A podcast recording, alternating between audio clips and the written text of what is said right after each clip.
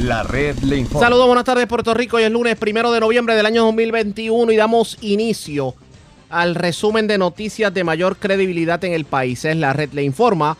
Somos el noticiero estelar de la red informativa. Soy José Raúl Arriaga y a esta hora de la tarde vamos a pasar revistas sobre lo más importante acontecido en el fin de semana y en el día de hoy. Y lo hacemos a través de las emisoras que forman parte de la red, que son Cumbre, Éxitos 1530, X61, Radio Grito y Red 93 www.redinformativa.net. Señores, las noticias ahora. Las noticias. La red le Y informa. estas son las informaciones más importantes en la red Le Informa por hoy lunes primero de noviembre. Los policías paralizaron literalmente al país este fin de semana al irse de brazos caídos. Ahora bien, ¿lograrán que se les haga justicia con su retiro? Tenemos cobertura completa sobre lo ocurrido. El policía retirado que inició todo el movimiento de brazos caídos advierte que lo ocurrido este fin de semana en la policía pudiera volverse a repetir, mientras los alcaldes lamentan el que no se haya activado la Guardia Nacional y sienten que otra vez la papa caliente se la tiraron a los municipios. 14 asesinatos este fin de semana, entre ellos el jovencito asesinado Luego de haber sido secuestrado en Río Piedras, los federales se hicieron cargo de la pesquisa. Son miles los esplacados obras públicas. Estimen sobre 40 mil los que tienen al día de hoy licencias vencidas. A ley de nada el que los puertorriqueños puedan beneficiarse del seguro social suplementario, algo que hasta hoy es exclusivo de los 50 estados de la nación. Doble asesinato en el servicarro del McDonald's que está frente a Guaparradio en Río Piedras. Muere motociclista en la carretera 167 frente al Tribunal de Menores en Bayamón. Delincuentes asaltan el Burger King de Punta Salinas en Levitown, Tuabaja y cargan con dinero producto de las ventas del día. Encuentran persona muerta a orillas de playa en Aguadilla. Detenido hombre tras entrarle a botellazos a otro frente a negocio en Culebra. Vivo de milagro hombre que fue baleado en residencial de Juana Díaz. Y escuche esto. En estos días, mucho calor por el día, pero mucho frío en la montaña en la noche. De hecho, anoche las temperaturas alcanzaron en sectores del centro los bajos 66 grados. Esta es la red informativa de Puerto Rico. Bueno, señores, damos inicio a la edición de hoy lunes del noticiero estelar de la red informativa de inmediato a las noticias. 14 asesinatos se reportaron este fin de semana. Esto mientras sobre 5 mil agentes de la policía se ausentaron por día en este fin de semana de Halloween. Esto en protesta por que no se pone en vigor la ley que de alguna manera le hace justicia en cuanto al retiro se refiere. Tenemos cobertura completa sobre el particular y la pregunta que todos nos hacemos es la siguiente. ¿Verdaderamente fue un éxito para aquellos que convocaron, no decir el paro, ellos, lo llamaban el, el detener las labores? ¿Se va a lograr lo que ellos pretenden que se logre? Voy a comenzar con la persona que inició todo esto. Es el policía retirado Gabriel Hernández y estas son sus más recientes declaraciones precisamente sobre lo ocurrido este fin de semana. Nuestro comisionado, como el jefe de nosotros, nos necesita el pueblo. Ya el pueblo vio lo que es capaz de hacer la policía de Puerto Rico. Y la policía de Puerto Rico le quedan 61 días para trabajar en este año. Y nosotros queremos ver esa ley firmada. Porque si, usted sigue, si ustedes siguen Junta de Control Fiscal, escúchame, no comprometa la seguridad del pueblo. No comprometas la seguridad del pueblo, Junta de Control Fiscal. Porque la policía ya demostró que lo pueden hacer. Lo hicieron y pueden hacerlo de nuevo. Vamos a regresar, por favor, mis hermanos. Yo le pido de corazón como ciudadano. Usted no me tiene que hacer caso a mí porque yo no soy nadie. Solamente como un ciudadano más. Ya yo le pido, por favor, regresen a trabajar. Nuestro jefe, el comisionado, los necesita. Y también ya el pueblo los necesita. Quedan 61 días. Ustedes hicieron historia. Ustedes marcaron la historia de la policía de Puerto Rico. Ustedes le dijeron al gobierno quién es la máxima autoridad de este país y que no se debe relajar con ustedes. Ustedes son los héroes aquí. Y aunque quizás muchos no lo han visto de una forma positiva, yo le aplaudo a ustedes porque la injusticia se tiene que acabar. La injusticia se tiene que terminar. Así que gracias a ustedes, gracias a ustedes, es que yo sé que van a ejecutar la ley 81. Yo sé que la van a ejecutar. Pero yo les pido de corazón que ustedes cumplan su palabra de hombre y de mujer, cuales ustedes dieron. Y le pido como ciudadano que ya por favor regresen a sus labores. Hay muchos ciudadanos, muchos dueños de negocios y hasta el pueblo de Puerto Rico que ya dijo, policía, ya hemos visto lo que son capaces de hacer por la injusticia que le han cometido a ustedes. Por favor, vamos a regresar a trabajar. Por favor. Quedan 61 días. Vamos a apoyar a nuestro jefe, a nuestro superintendente, cual él dijo una verdad. Y si todos nosotros estamos en apoyo a él y hacemos lo que sea por el jefe, porque yo mismo dije que yo soy su primer soldado de fila, aunque no soy policía ya pero soy su primer soldado de fila. Y yo sé que ustedes también. Por favor, en apoyo a nuestro jefe, no vamos a dejarlo solo. Por favor, vamos nuevamente a trabajar. Yo se lo pido de corazón. Usted no me tiene que hacer caso a mí. Usted me puede ignorar y puede y, voy a entender y voy a respetar su decisión y su frustración porque yo sé lo que es. Yo te he escuchado, policía. Yo, yo estoy en ese barco con ustedes y nos vamos a dejar seguir escuchando si no implementan la ley. Pueblo de Puerto Rico, salgan, hablan con sus alcaldes, senadores, presidente Dalmau, sal, vaya allá donde la, donde, la Junta. Rivera Chat, por favor, vaya donde la Junta. Gobernador, vaya donde la Junta que implementen esto. Ya le voy a decir esto y con esto termino. Cuando yo quise ingresar a la policía de Puerto Rico, no existían teléfonos celulares. Y mi mamá me regañaba porque yo usaba el teléfono de casa y yo era marcando. Y marcando tres y cuatro veces al día yo llamaba al cuartel general. Oye, mira, Gabriel Hernández, yo quiero coger... ¿Cuándo es el examen? Por favor, dígame, yo quiero que me citen. ¿Sabe por qué? Porque yo tenía hambre de ser policía. ¿Por qué yo digo esto? Ustedes deben de tener hambre si realmente quieren que nosotros tengamos un retiro digno.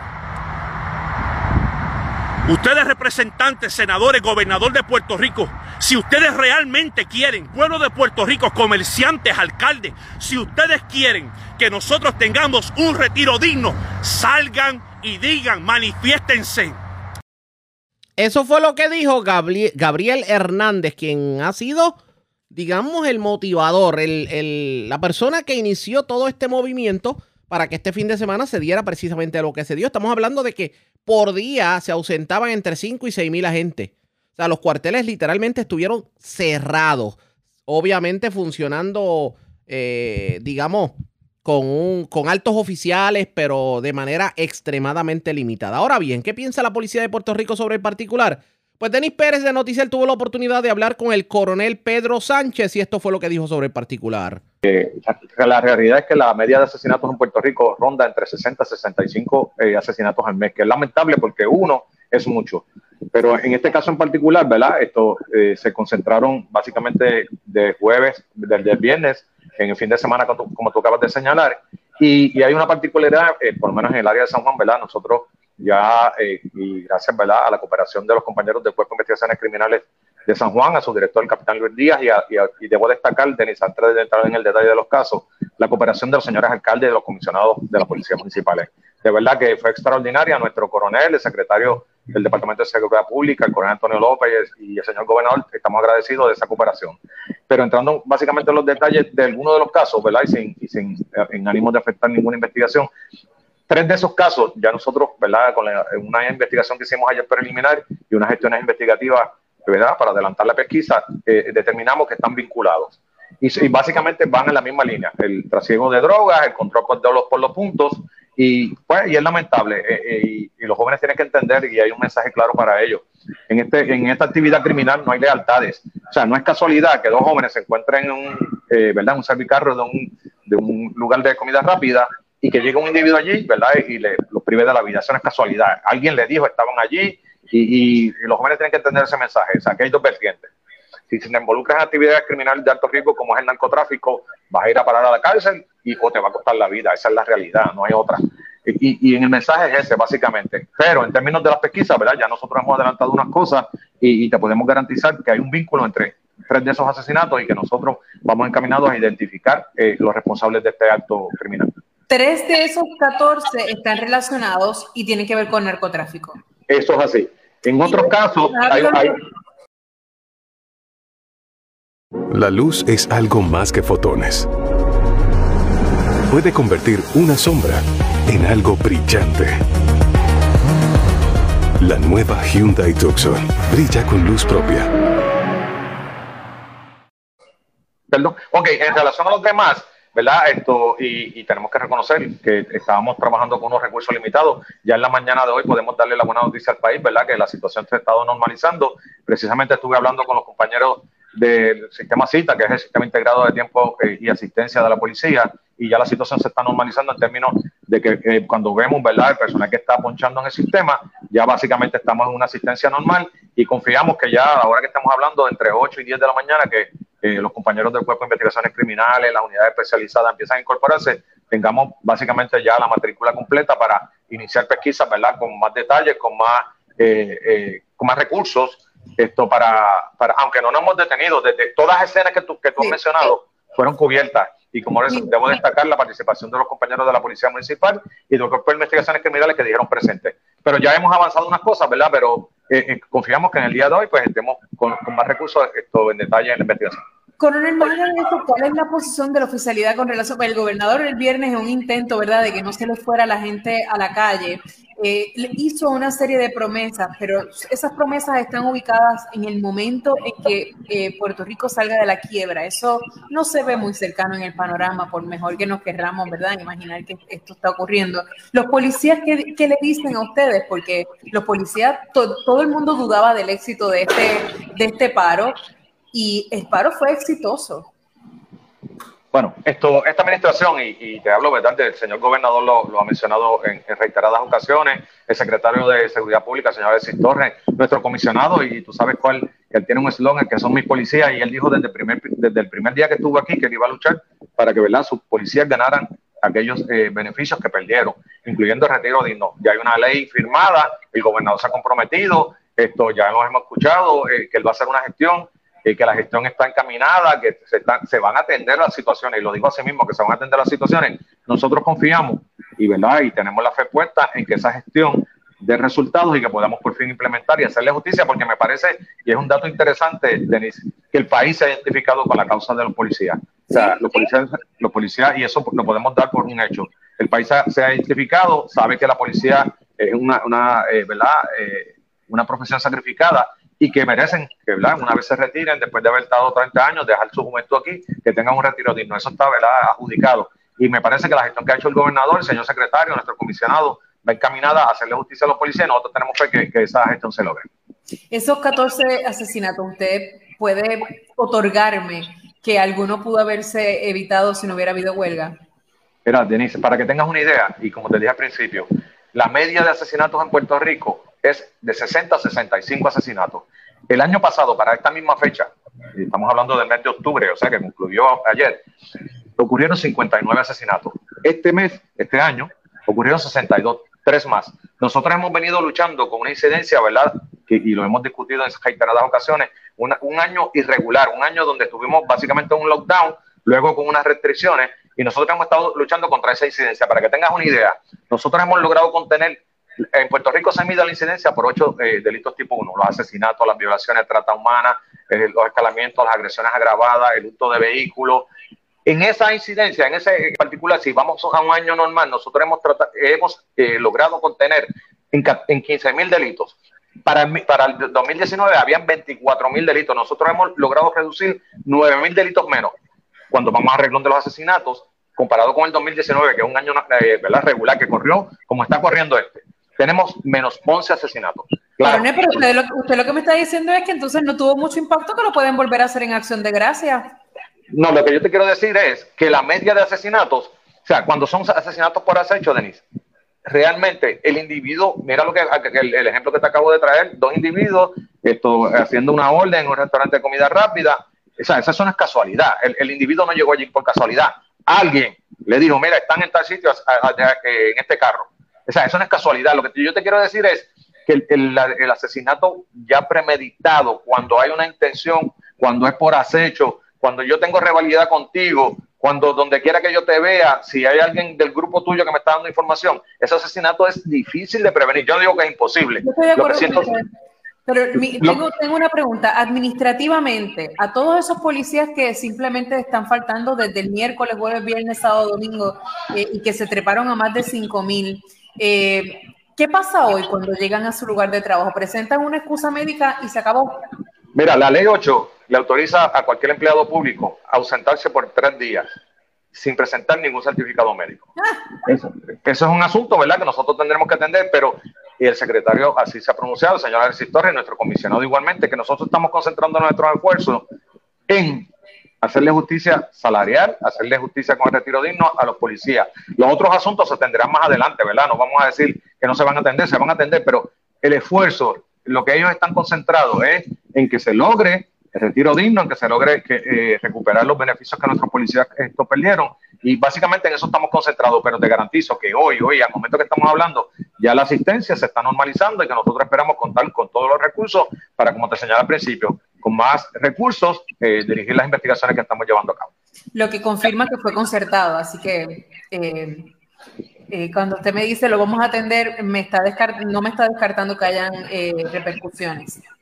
Lo que te estoy diciendo es que estamos concentrados y, básicamente cuando tú tienes tres días de ausencia y la ley te autoriza que, ¿verdad? No tienes que presentar un, certificado médico, yo no digo que no vaya a haber consecuencias, lo que te digo es que esa es la ley ahora, con eso es que tenemos que trabajar nosotros, pero los esfuerzos del comisionado, del secretario, en, este, en el sentido que nos concentremos en, ¿verdad? En, arreglar todos lo que sean los beneficios que se perdieron y que como acabamos de, mencionar y el país está de acuerdo, es que los policías necesitan un retiro digno, o sea, no, pueden irse, retirarse a la indigencia y en esa, en esa línea es que estamos concentrando nuestros esfuerzos para trabajar con este asunto. Y para que a todos nuestros foristas les quede claro, el coronel Pedro Sánchez es, policía, así que... Eh, no, tengan, no tengan ninguna duda de esa, llevo 38, 38 años en este servicio, me gusta, esto, doy la vida por la policía, punto. Esa es, eh, la, o esta es una vocación, te tiene que gustar. O sea, si tú estás, viniste aquí con la intención de hacerte rico, esa eh, eh, te equivocaste de profesión.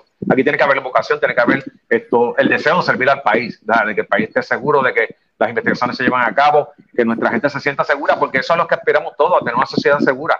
Y, y verdad que este país, lo que llamamos Puerto Rico, que es un paraíso para mí, en lo particular yo lo considero así, o sea, que sea de beneficio para todos y que, promovamos, ¿verdad? Que la gente quiera invertir aquí, que los, turistas quieran visitarnos, que sea un lugar seguro. A ese país que aspiramos todos y así que en esa dirección vamos dirigidos. Los esfuerzos de nuestro comisionado van en esa dirección.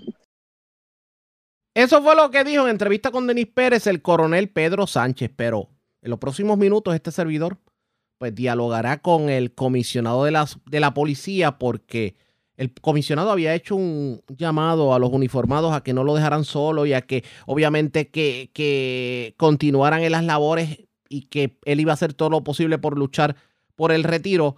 Vamos a ver qué piensa el comisionado de la policía sobre lo ocurrido este fin de semana y cuáles van a ser las estrategias para evitar que esto vuelva a ocurrir.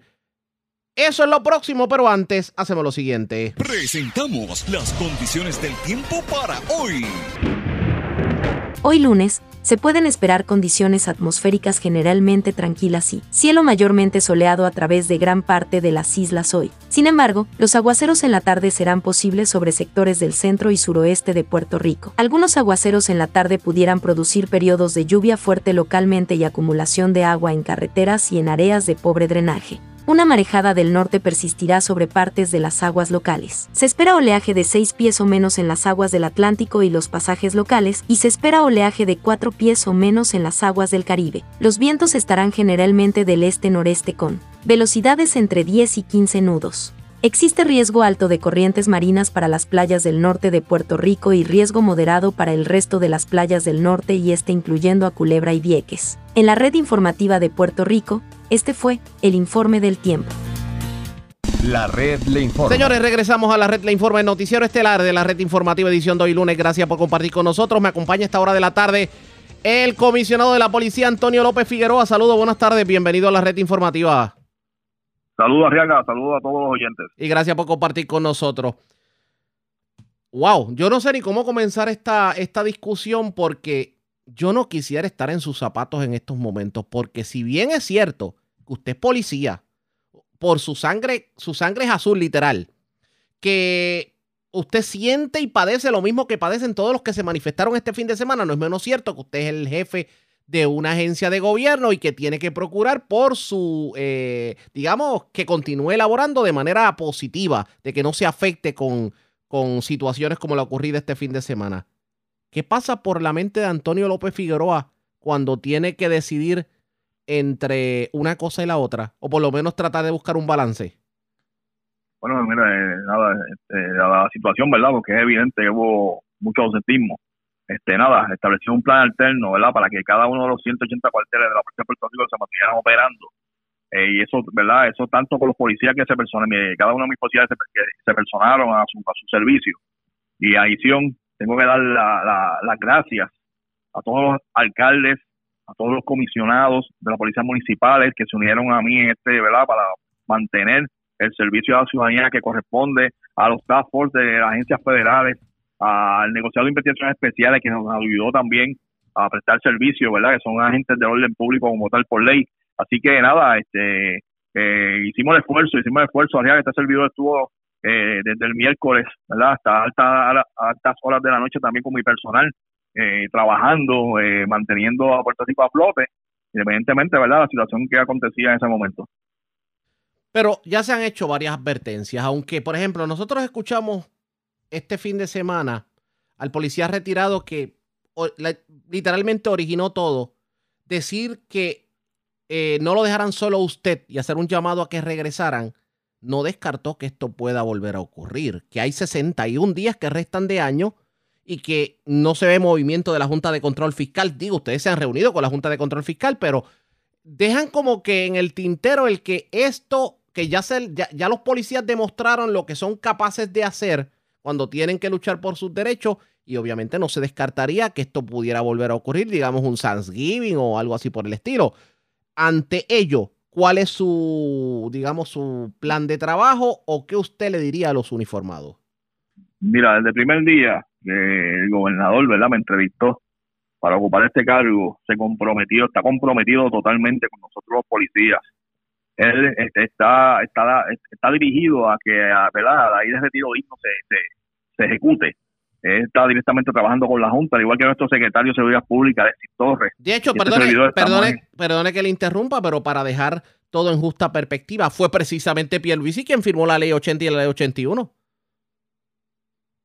No, la, eh, bueno, yo tengo entendido fue, la ley 81 fue Wanda, Vázquez. Sí, la, ley 81 fue Wanda Vázquez, pero la, 80 no fue Pierluisi. No, no, no, 80, 81 fue... ¿O fue Wanda Vázquez? ok, pues, pues, corregimos entonces. Fue Wanda Vázquez quien firma. Sí, no, él está comprometido, el gobernador está comprometido con la policía de Puerto Rico, ¿entiendes? Y lo ha demostrado y lo, lo, lo, ha verbalizado. Así que es algo, es algo que no de un día para otro, ¿verdad? Algo que lleva 10 años ya, ¿verdad? Resolverlo de un día para otro este, no es posible, pero sí, sí estamos dirigidos a que, a que eso se pueda llevar a cabo, se concrete en este cuatrenio, ¿verdad? La, la, la, el retiro digno de cada uno de mis policías y vamos encaminados a eso. Yo digo a mis policías que, que, que, confíen en este servidor, ¿me entiendes? Digo primero en Dios, confíen en Dios primero y, ¿verdad? y después en este servidor y en el gobernador de Puerto Rico que vamos y en el secretario de, Seguridad Pública vamos a, vamos a hacer todo, todo lo que esté nuestro para que eso se materialice. Pero realmente, ¿usted usted cree que, el, que ustedes puedan lograr el que en efecto se, se pongan en vigor las dos leyes que fueron impugnadas por la Junta de Control Fiscal, a pesar de que pudiéramos decir que la Junta tiene como que un poder sobre el gobierno en ese sentido? Bueno, entiendo que, el gobernador va a hacer, va, va a ejecutar eso, ¿entiende? Va a hacer la, toda la gestión que está a su alcance, porque es un compromiso de ellos, sé que lo va a hacer, se va a cumplir.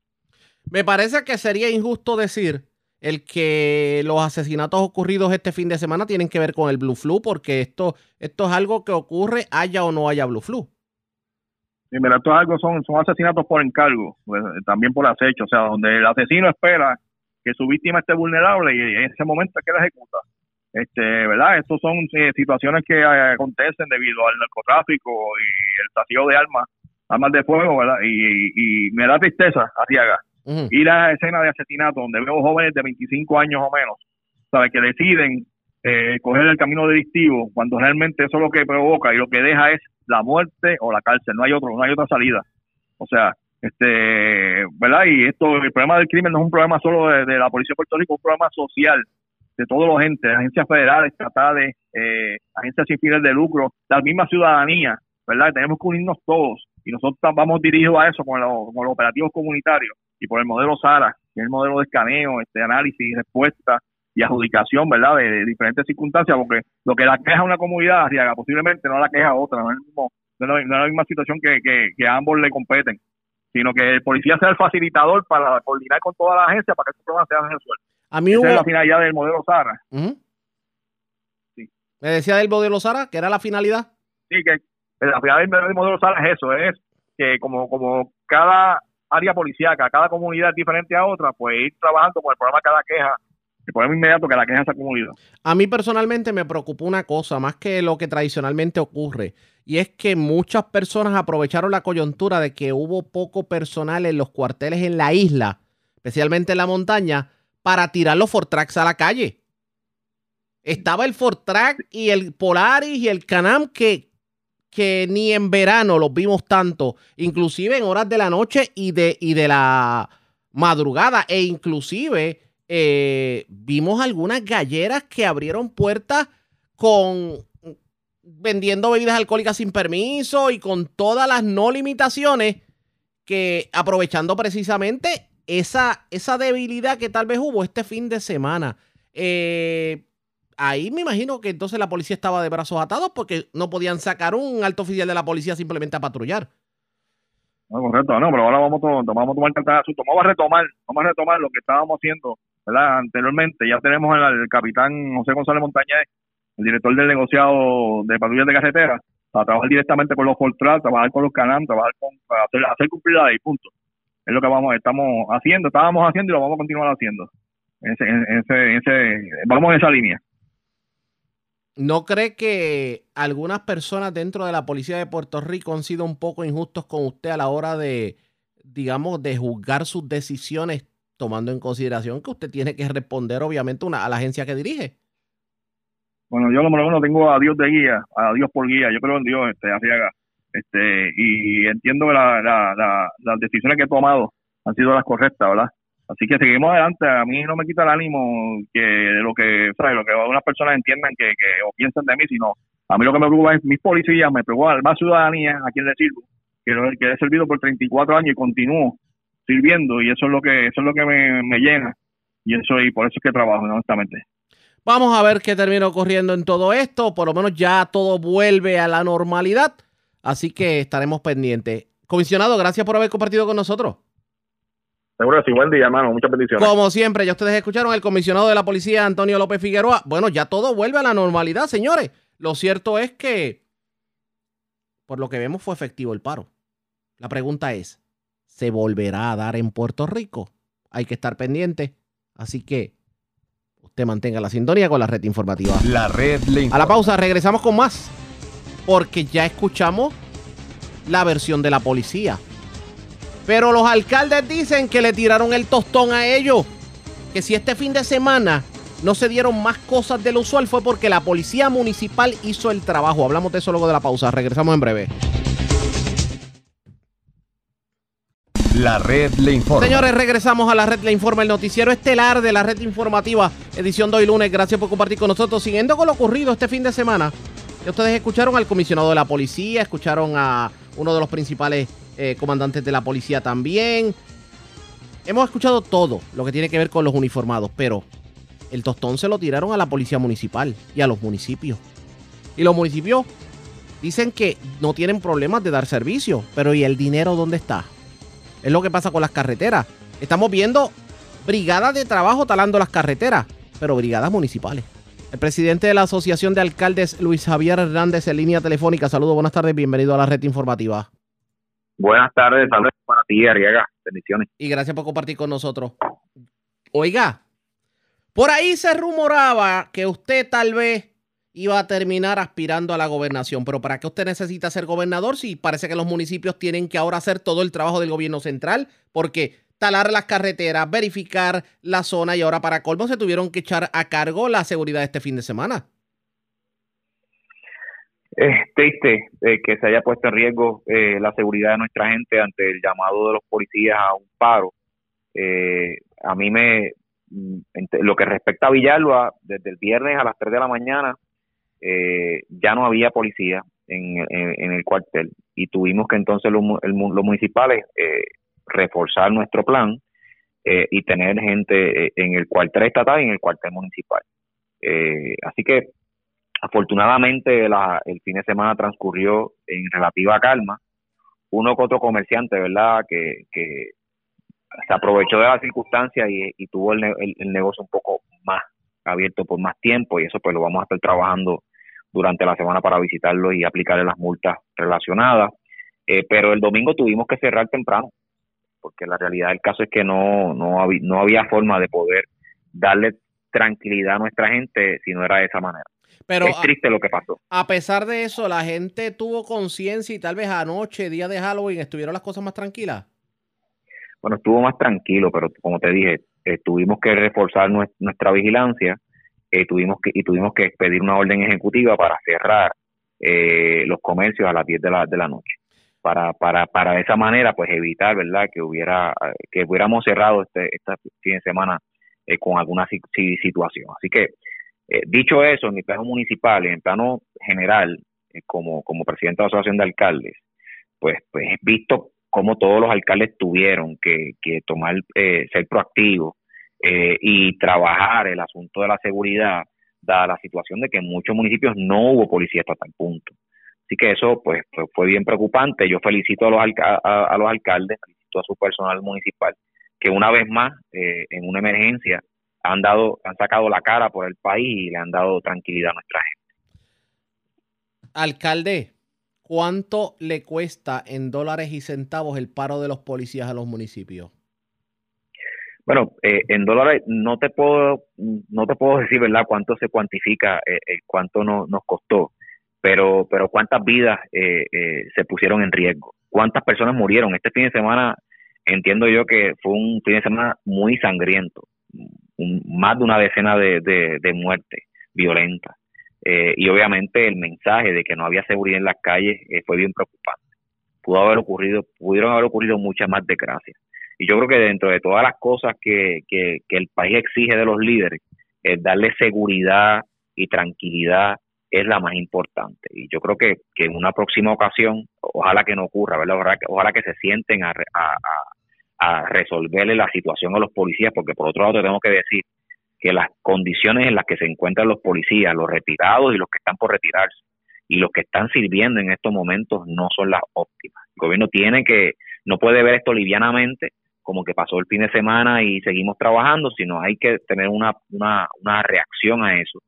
Y por otro lado, eh, en una futura ocasión, hay que asumir el riesgo, hay que, hay que tomar las determinaciones correctas, había que haber activado la Guardia Nacional. Si para otras cosas las activamos, como por ejemplo para recoger unas gomas, pues debieron haber activado la Guardia Nacional para... De hecho, perdone que le interrumpa con lo de las gomas, pero muchas personas entienden que eso de la goma fue un espejismo porque realmente si se recogió el 15% de la goma fue mucho y todavía los municipios están llenos de goma. Sí, ¿no? Y la realidad del caso es que es, la, es algo absurdo, Arriaga, porque la gente paga para que esa, goma llegue, eh, un distribuidor se la lleve y te recicle. O sea, eh, ¿cuánto nos costó esa, esa movilización de la Guardia Nacional? Eh, pues es, importante que, se nos diga. Pero por otro lado, como te dije, si la activan para esas cosas, para una situación de emergencia donde más del 50% de nuestros policías estaban fuera de servicio durante un fin de semana eh, que siempre de ordinario es complicado, pues, pues fue, fue, una, fue una, una acción negligente. Yo entiendo que se debe se debe, en una futura ocasión, eh, inmediatamente, sin titubeo, activar la Guardia Nacional. Alcalde, vemos muchas brigadas de los municipios en las carreteras, sobre todo en lo que es el, talar. ¿Ese, ¿El dinero de obras públicas está verdaderamente llegando a los municipios para que ustedes puedan hacer tanta labor que le toca al gobierno central? No, no, nunca. Y ahora es que estamos viendo eh, el comienzo de algunos convenios pero nunca eh, eh, es suficiente. O sea, el, trabajo que hacen los municipios para mantener las carreteras estatales limpias eh, es algo bastante representativo. Yo pienso, ¿verdad?, que el gobierno tiene que comenzar a, descentralizar esa, esa área, porque es un sector que ellos han demostrado ser ineficaz. Y los municipios hemos tenido que trabajar las carreteras municipales más las carreteras estatales que no son responsabilidad nuestra. Yo ayer, la semana pasada estuve en una intervención en un programa eh, y, y, el, desconocimiento eh, es peor, porque la persona me decía, eh, la semana pasada la carretera estatal tal eh, estaba eh, de pésimas condiciones. Tuve que llamar al alcalde para que hiciera su trabajo. Y dije que eso no es el trabajo mío. La realidad del caso es que nosotros lo hacemos porque es nuestra nuestra entrada, nuestra en términos de, proyección, pero la responsabilidad del mantenimiento de las carreteras estatales es del Estado. Pero ha fracasado en eso hace tiempo. Yo creo que eso es eh, la primera área que tenemos que descentralizar y que los recursos pasen a los municipios es No pinta bien, definitivamente, porque al paso que vemos todo esto, va a llegar un momento en que todo el trabajo es para los municipios, el gobierno central se va a zapatear del trabajo y el dinero no le va a llegar a ustedes. Entonces, pues ¿no? Y todo el trabajo para los municipios, pero los recursos eh, cada vez son menos. O sea, ya vimos que en el plan de ajuste los municipios fuimos los peores que quedamos, porque se le resolvió el asunto a los retirados, se le resolvió el asunto a la Universidad de Puerto Rico aparentemente, pero los municipios quedamos en, en nada. O sea, de, de 350 millones que era el fondo de equiparación, ahora está en 88 y nos están eh, separando solamente 62 eh, que vienen de un fondo que en realidad nos pertenece, porque el, el servicio a la deuda, el ahorro del servicio a la deuda, eh, bueno, lástima sea que no pase a los municipios. hablando de municipios, de deuda y de todo lo que estamos viendo por ahí, mientras obviamente estábamos pendientes al paro del fin de semana, pues como que dejamos a un lado un poquito eh, lo que nos depara ahora el futuro con la Junta de Control Fiscal y con, y con obviamente las leyes aprobadas y no aprobadas y con lo que dijo Laura Taylor Swain y lo que tiene que ver con el ajuste de la deuda.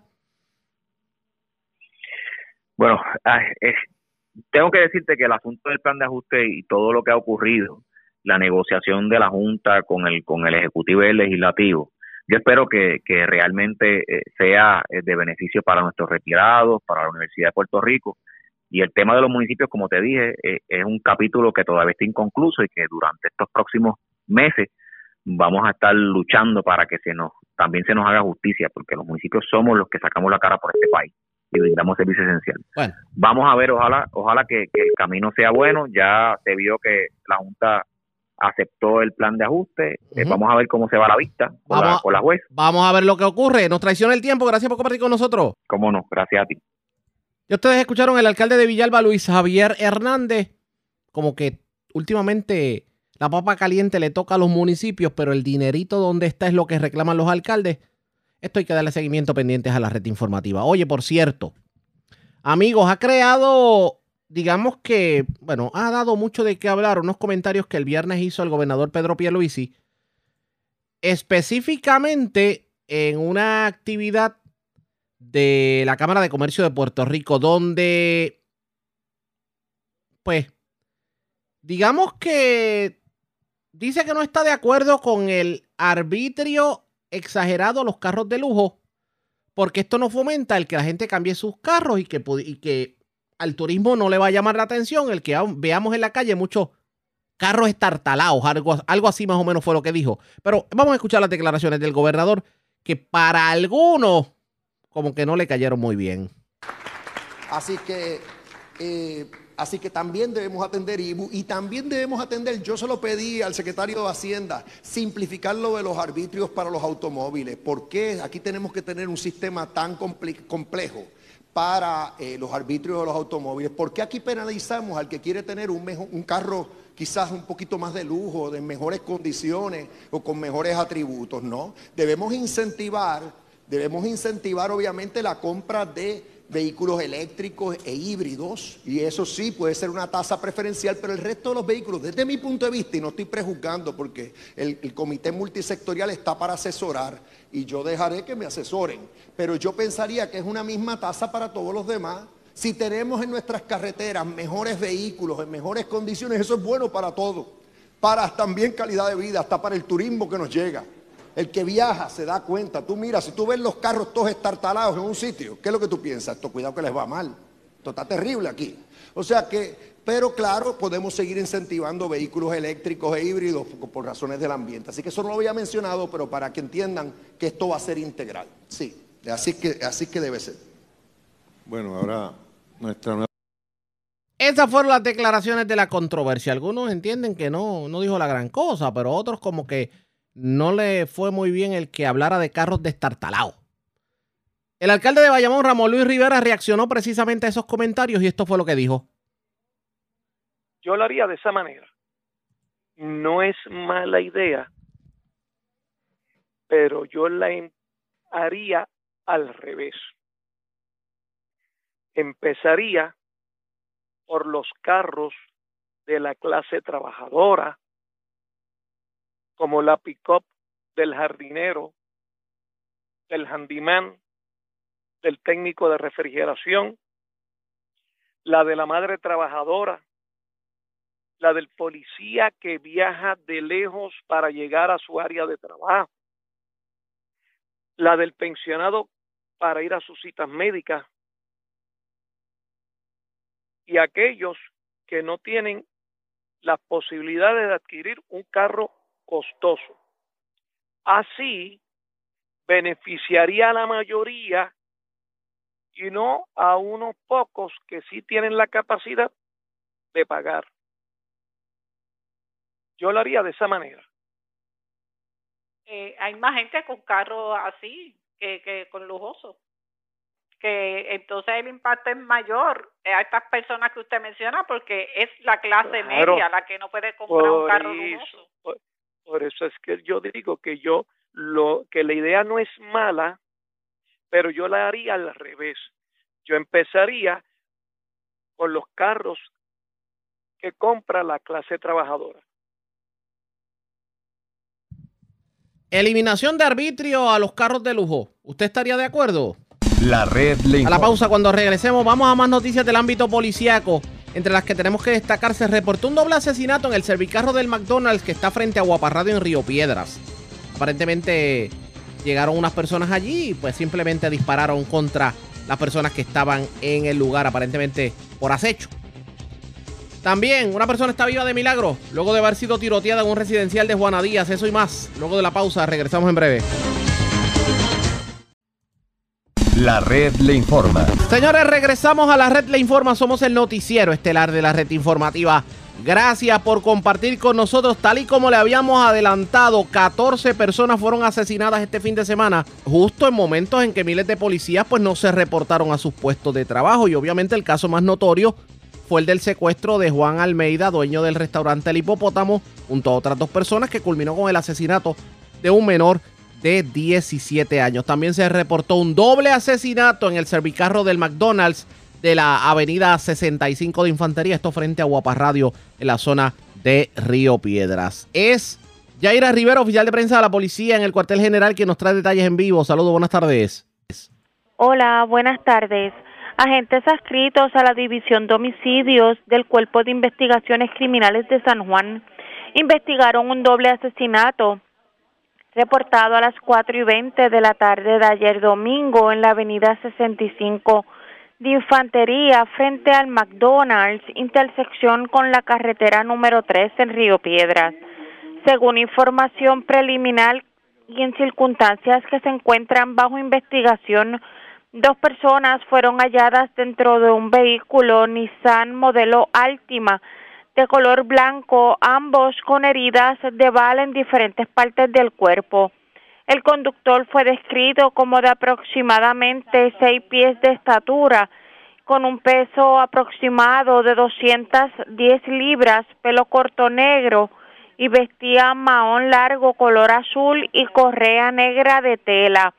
Además, informó que el pasajero medía cinco pies 11 pulgadas de estatura, un peso aproximado de 190 libras, así como vestía una camisa de tipo polo color gris y un mahón largo de color azul.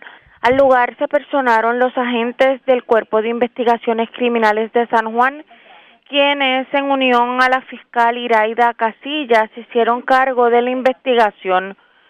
Por otro lado, otro asesinato fue investigado también en el área de Río Piedras.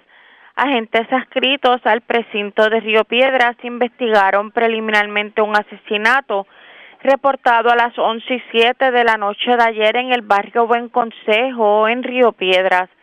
Según la información preliminar y en circunstancias que se encuentran bajo investigación, Las autoridades fueron alertadas a través del sistema de emergencias 911 sobre una agresión grave en el lugar. Una vez allí encontraron un hombre herido de bala en el interior de un Kia Forte del año 2014 de color azul. La víctima fue transportada al Hospital Centro Médico de Río Piedras, donde posteriormente falleció. Al momento el occiso no ha sido identificado, pero fue descrito como de tez negra, seis pies de estatura aproximada, 200 libras de peso, con el pelo corto rizo de color negro y ojos color marrón. Además indicó que tenía barba y bigote. De acuerdo a los datos, el hombre tenía múltiples tatuajes en ambos brazos. El agente Bermúdez, adscrito a la División de Homicidios del Cuerpo de Investigaciones Criminales de San Juan, en unión a la fiscal Ivette Nieves Cordero, se hicieron cargo de la pesquisa. Por otro lado, el Buró Federal de Investigaciones, con la intervención de agentes adscritos a la División de Robos a Banco del negociado de la policía, investigan una querella reportada durante el fin de semana específicamente a las once y cuarenta de la noche del sábado en la avenida Luis Muñoz Rivera, en Río Piedras, cerca del restaurante El Hipopótamo. Esta querella fue sobre un secuestro. Según información preliminar, en el lugar fueron secuestradas tres personas, incluyendo un menor de edad de aproximadamente 17 años al salir del mencionado negocio. Esto por varios individuos armados que se presumen viajaban en una Jeep Cherokee del año 2020. Posteriormente, uno de los individuos se montó en una van color blanca propiedad de uno de los perjudicados y a punta de pistola o arma de fuego y bajo amenaza se los llevaron en dirección de norte a sur por la avenida Luis Muñoz Rivera, mientras los tripulantes de la Jeep Cherokee los seguían. En aparente relación a estos hechos, a eso de las seis y doce de la mañana de hoy del domingo se encontró el cadáver de un hombre que se presume ser el menor de edad en la carretera número uno, kilómetro 21.7, varios ríos en Guaynabo con varias heridas de bala. El agente Ramón Ortiz Santana, adscrito a la División de Robos a Banco, supervisado por el teniente José Ayala, fueron alertados sobre este caso e intervinieron junto a los agentes del FBI. Gracias por la información. Buenas tardes. Buenas tardes. Gracias, era Yaira Rivero, oficial de prensa de la policía en el cuartel general. Nos quedamos en la zona metropolitana porque una persona murió en medio de un accidente eh, con motor ocurrido frente al Tribunal de Menores en la 167 de Bayamón. Además, tres robos se reportaron este fin de semana. Uno fue en el estacionamiento del Walmart de Plaza del Sol. El otro ocurrió en el garaje To Go en Rexville de Bayamón y el otro en el Burger King de la 165 frente al balneario de Punta Salinas. También se reportó otro incidente en donde pues se habla de un robo y dos arrestados, pero aparentemente uno resultó herido de bala. Wanda Santana, oficial de prensa de la policía en Bayamón, con detalles. Saludos, buenas tardes. Buenas tardes para usted y para todos. ¿Qué información tenemos?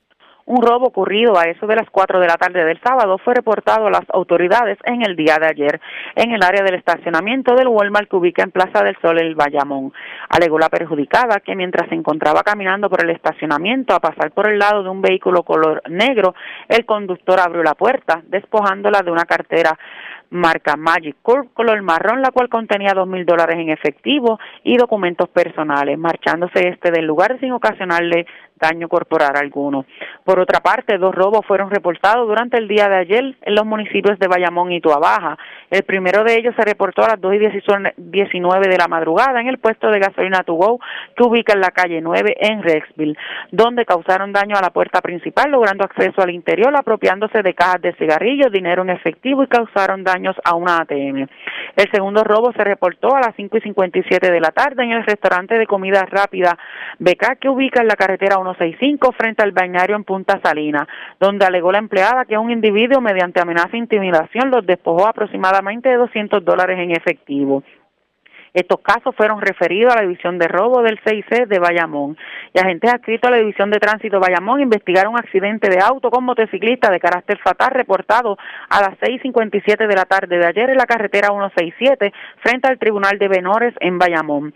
Según se informó de la investigación, el agente Eduardo Ramón Berríos, adscrito a patrullas de Bayamón, que mientras el conductor de un vehículo Mitsubishi Outlander color rojo, el cual no fue identificado, se fue a la huida, transitaba por la carretera 167 al llegar al kilómetro 18.3 frente al tribunal realizó un viraje indebido hacia la izquierda, lo que provocó que por tal descuido impactara con su parte frontal derecha la parte lateral izquierda de la motora marca Benton de color rojo negra, la cual era conducida por Manuel Sempri Figueroa de 45 años, quien debido a las heridas recibidas murió en el lugar.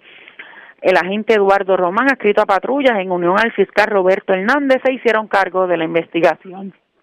Y por último, en horas de la madrugada de hoy, un robo, un robo fue reportado a las 4 y 9, ocurrido en el puesto de gasolina Ecomax que ubica en la carretera 167 en Rexville, en Bayamón. De acuerdo a la información, una llamada a través del sistema de emergencias 911 alertó a las autoridades sobre varios individuos que llegaron hasta el lugar, ocasionaron daños a las facilidades, además de intentar apropiarse de un cajero de ATM.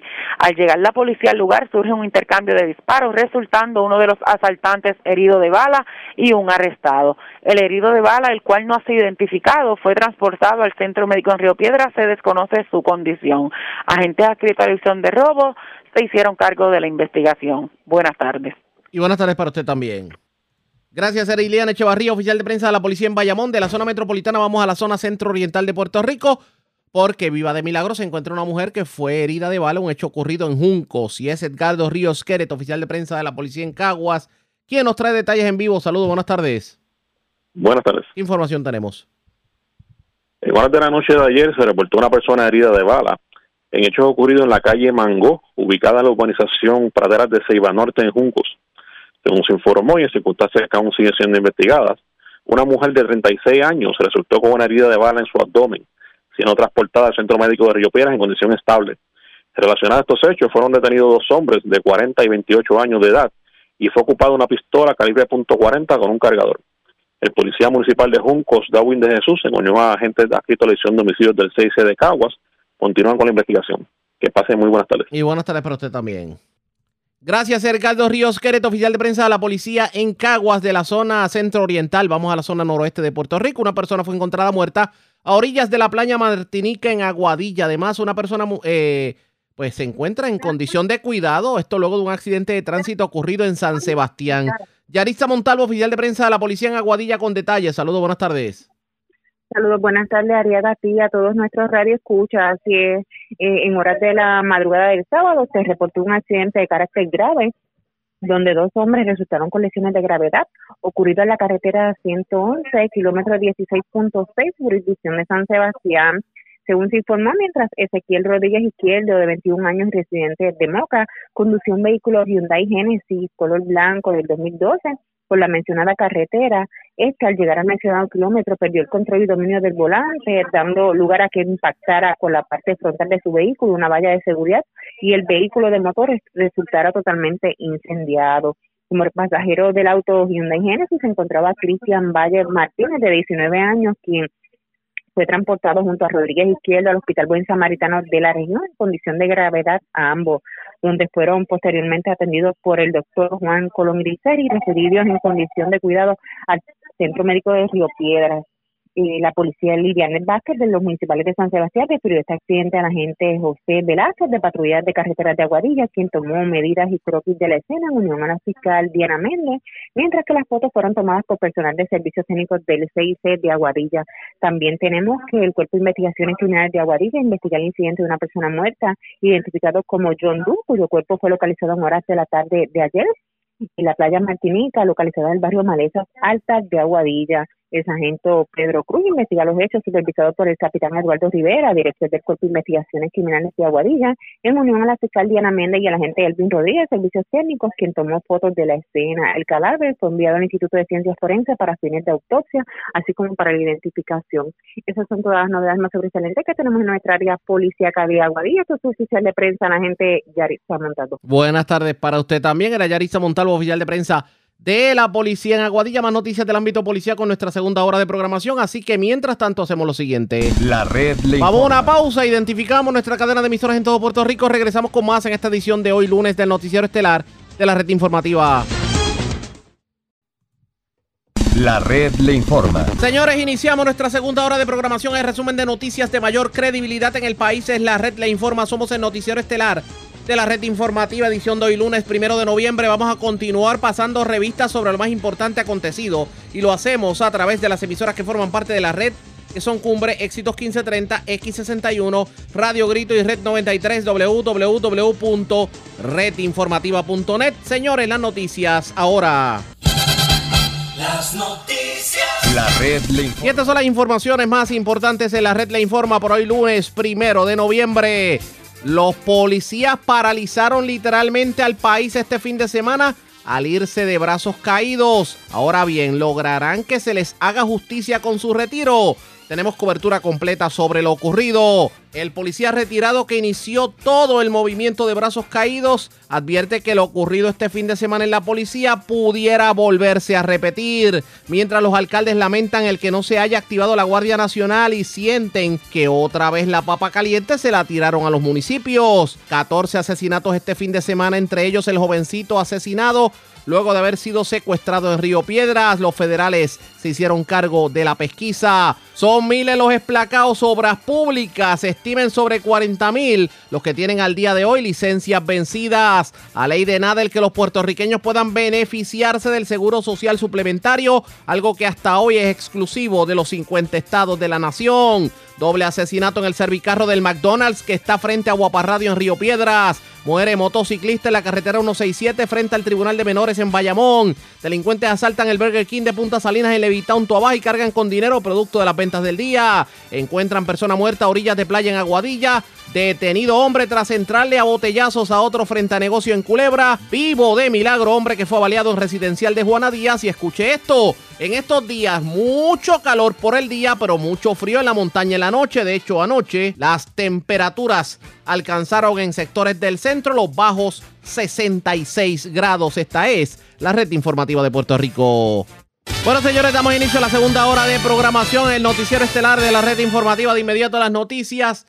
En Puerto Rico se calcula que hay sobre 40 mil personas que se encuentran con la licencia de conducir vencida o está en vías de que caduque el próximo 31 de diciembre, según revelan estadísticas del Departamento de Transportación y Obras Públicas, que de hecho tiene registradas al día de hoy 1.950.640 licencias activas. Pero también esta cifra incluye a las personas que tienen vencidas sus tarjetas de identificación, las cuales se otorga a personas de 16 años o más que no tienen licencia de conducir, pero que necesitan un documento válido que les permita usarlo en procesos gubernamentales donde se les requiera una identificación con foto. ¿Cuál es la estrategia? Por parte del Departamento de Transportación y Obras, y Obras Públicas ante esta situación, en línea telefónica, la secretaria del Departamento de Transportación, la ingeniera Elin Vélez Vega. Saludos, buenas tardes, bienvenida a la red informativa.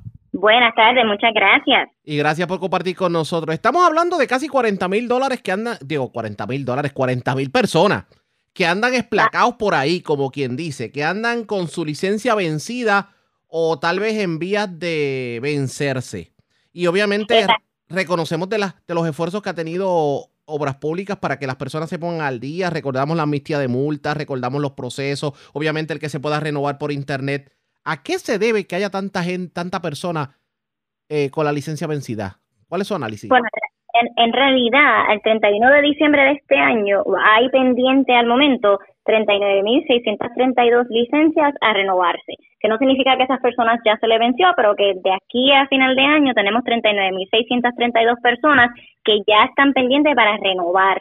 Eh, tenemos entre eso un número para licencias de conducir y tarjetas de identificación, que no significa que esas 39 personas están eh, 39 mil personas ya están vencidas, sino que están ya listos para renovar sus licencias Pero- o su identificación. pero pudiéramos estar hablando de más personas que tal vez dejaron pasar los años y no renovaron su licencia. Definitivamente tenemos un número alto de ese tipo de personas también, así que por eso estamos haciendo este evento. Es una feria de servicios de Ponte al Día, saca tu licencia. Eso es este sábado y domingo, 6 y 7 de noviembre, en el Centro Gubernamental de Minillas, en Santurce. y vamos a estar desde las 8 hasta las 5 de la tarde. Las personas no tienen que tener citas, llegan, se apuntan y pueden entonces hacer su gestión para renovar su licencia. Estamos esperando más o menos 2.000 personas que estén entonces este fin de semana para que nosotros podamos ayudarles. En este caso, me imagino que estarían disponibles las colecturías allí en Minillas para que entonces puedan pagar multas si tienen algún tipo de multa para que entonces puedan renovar. Sí, tenemos el Departamento de Hacienda con la colecturía, vamos a tener autoexpreso, vamos a tener el Departamento de Salud con el registro demográfico y la vacunación, eh, y vamos a tener otras agencias también que van a estar dando orientación. Hay mucha duda con, con el asunto de AutoExpreso porque las multas comenzaron nuevamente en cuanto a AutoExpreso se refiere. Sin embargo, hay personas que todavía, que sean, tal vez se han cohibido de renovar licencias o tal vez sacar marbete por multas de AutoExpreso. Por ahí algunas multas que simplemente desaparecen antes de que entraran en vigor las multas otra vez. ¿Cómo orientamos a la ciudadanía? Cuéntenos sobre eso. Exacto, luego del 1 de julio fue que comenzaron otra vez a cobrarse las multas de AutoExpreso. Si las personas deben multas o deben peaje antes del 30 de junio, pues entonces esas multas se borran, porque del 2018 hasta el 30 de junio del 2021 no se estaban cobrando las multas de autoexpreso. Lo que sí se cobra es el monto del peaje, que es importante distinguir que si debe 75 centavos de un peaje, pues sí, eso sí se la va a cobrar. Pero las multas como tal no. También hay otras multas que a veces las personas no, no renuevan su licencia por no tener dinero quizás para pagar las multas. Pero lo que le decimos también a las personas es que pueden hacer un plan de pago a través del Departamento de Hacienda y entonces eh, con ese plan de pago ya se puede renovar la licencia. Que hay opciones, no, no tiene que quedarse cohibido de que no puede ir a renovar la licencia porque tiene multa. O sea, que, que pueden eh, de alguna manera sacar la licencia y posteriormente pagan las mensualidades que acuerden con el Departamento de Hacienda. Exacto, entonces del 1 de julio en adelante sí se cobran las multas, se están cobrando las multas de autoexpreso. Importante recalcar, porque me pasó este fin de semana eh, con un familiar que recibió tres multas de autoexpreso y yo le dije, mira, pero tú pudiste haber recargado el autoexpreso, eh, tenías cinco días del momento que pasaste por el peaje para recargar a través de autoexpreso móvil, que es la aplicación, o llamas o vas a una de las estaciones de recarga y no le llegaba multa. Entonces las personas, si ven la lucecita que prende o si piensan o ven en una alerta de que está bajito el balance, pues tienen cinco días para recargarlo sin que reciban esa multa. Hay opciones. O sea, si pasa y no tenía eh, balance, no significa que va a recibir la multa automáticamente. El sistema de AutoExpreso móvil, la aplicación, tiene también una alerta por si tiene el balance bajito, le dice, mira, ya es hora de recargar, tienes que recargar. Y esas notificaciones ayudan también para que no se les olvide. No, y te llega, y te llega inclusive al, al correo electrónico o mensaje de texto, que es como está. Sí, llega, claro que sí. Sí, y lo puede controlar. Si usted quiere que recargar ya cuando le queden 5 dólares o cuando le queden 10 dólares, eso se puede personalizar y usted entonces recibe la alerta cuando ya te llegue a ese límite de balance que usted estableció. En este caso, eh, por lo menos ya hemos visto que las personas, digo, le pregunto, tomando en cuenta los avances, tomando en cuenta las aplicaciones dentro de Sesco Digital, tomando en consideración la facilidad que ahora hay para AutoExpreso pagar multas y, y recargar. Estamos viendo, digamos, una merma en los casos de vehículos en la calle sin marbete. Bueno, ahí es otra situación, porque entonces la persona tiene que renovar el marbete, este, ahora mismo pues se hizo una estamos haciendo la campaña fuerte cada vez que se va a acabar el mes para que la persona recuerde de renovar tu marbete, ya estás a final de mes. Eh, nosotros todavía tenemos una gran cantidad de vehículos que deben renovar marbete antes de final del año. Este, así que nosotros estamos monitoreando en los, en los puntos de venta más los marbetes que tenemos en inventario para asegurarnos de que pues hay suficientes marbetes para todas las personas que tienen que renovar. Pero ese es otro asunto que también las personas deben de mirar eh, cuando este, se les vence el marbete eh, y antes de final de mes y entonces hacer la inspección si es necesario, ¿no? Si el vehículo tiene más de dos años y hacer entonces su, su renovación de marbete. Eh, otra cosita que quería hablar eh, cuando estábamos ahora está hablando de las licencias. Seguro. La persona tiene o puede comenzar la renovación 150 días antes de que se le venza la licencia. Así que las personas que vengan este fin de semana, si se le vence la licencia en diciembre, en enero, febrero o hasta marzo, ya está dentro de los 150 días y puede venir a renovar su licencia aquí sin cita. Eh, y nosotros estamos abriendo todas esas citas online para que entonces puedan también hacer citas para los que les, se le vencen en enero, febrero, eh, febrero y marzo del año próximo. Pero que no lo dejen para último. Estamos viendo muchas solicitudes de ayuda por personas que se pasó la fecha o se dieron cuenta que mañana se me vence la licencia. Y eso es importante porque si va a buscar una cita de un día para otro, pues probablemente no la va a encontrar. Pero tiene 150 días antes de que se le venza la licencia para poder hacer su cita y renovar su licencia. O sea que hay que, hay que definitivamente aprovechar esas coyunturas. Por cierto, ¿cuán beneficioso ha sido para el pueblo el que ahora se puedan renovar las licencias de conducir a través de la página de SESCO y de manera digital? Sí, se puede hacer a través de SESCO Digital. Hemos tenido ya más de 30 mil personas que han renovado online. Ah, tenemos 1.96 millones de usuarios en SESCO Digital. Eh, ha aumentado muchísimo eh, luego que se implementó el Vacu ID y estamos viendo diariamente una, un aumento en las transacciones digitales. Ya se puede pedir la licencia por correo, se pueden hacer traspasos sencillos, este, se puede cambiar la dirección. Sabes hay muchos otros eh, eh, servicios a través de Sesco Digital. Estamos trabajando con PRITS, con el señor Enrique Walkers, para añadir más funciones a Sesco Digital y que más personas puedan continuar renovando online. Eso va a ayudar muchísimo que bajen las citas y el backlog que tenemos de personas que no han renovado la licencia. ¿Y qué de los exámenes de licencia de aprendizaje? ¿Cuán efectivo ha sido el que se puedan tomar los exámenes de licencia de aprendizaje a través del Internet? Ha sido súper productivo, súper efectivo. Nosotros tenemos ya aproximadamente 35 mil personas que han cogido el examen. El, la tasa de, pasar el examen es alrededor del 78%. Y pues sí, ha, habido muchísima, eh, muchísimo actividad y la persona lo ha recibido muy bien. Todavía tenemos los exámenes eh, presenciales, pero también tenemos los exámenes virtuales. Eh, vemos también que hay muchas personas que este, si no pueden tomar el examen, pues lo toman nuevamente eh, virtual, pagan los sellos, pero estamos teniendo también situaciones donde las personas no están llegando a sus citas presenciales y eso es lo que estamos trabajando actualmente para que las personas si hacen citas pues vayan al sesco, porque entonces ahí es donde también encontramos que las personas dicen no encuentro citas, y es que las personas o no van o no las cancelan, o si encuentran una, una cita para hacerlo virtual, no cancelan su cita presencial. Pero dentro de todo, el, el programa de ADI, que es aprendizaje virtual, ha sido súper positivo. Bueno, pues enhorabuena. Antes de retirarnos, usted sabe que yo tengo mi pregunta favorita y tengo que hacerla. Para que sintoniza tarde, hablamos con la secretaria de Obras Públicas, la ingeniero Eileen Vélez Vega. Ingeniero, ¿para cuándo la 770? El puente de la 770. Cuénteme, deme buenas noticias. Pues sí, hablé con el alcalde la semana pasada. Ya se completó el proceso de recomendación ambiental de FEMA.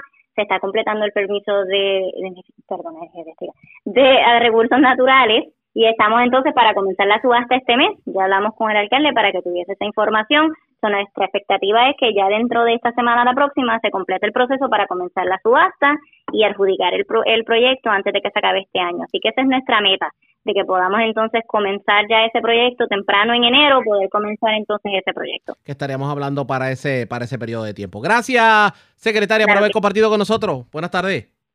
Buenas tardes. Ya ustedes escucharon la secretaria del Departamento de Transportación y Obras Públicas, Eileen Vélez Vega. Son como 40 mil personas que tienen que renovar eh, la licencia, pero hay otros más que están esplacados. Así está la cosa. Ella hace un llamado para que haya renovaciones y, advierte. Usted no tiene que pagar las multas de cantazo. Usted puede gestionar un plan de pago en el Departamento de Hacienda porque reconocemos que hay muchas personas que no han renovado la licencia de conducir simplemente porque la lista de tickets es cosa seria. Vamos a ver cómo se da todo esto. Ustedes pendientes a la red informativa. De hecho, en cuanto a la, a la 770, el puente de la 770, para enero pudiera estar comenzando la obra, según confirmó. ¿Se dará? ¿O cumpliremos más años, cinco años? ¿Llegará esto a cinco años el puente sin que se toque? Pendientes a la red informativa. Presentamos las condiciones del tiempo para hoy.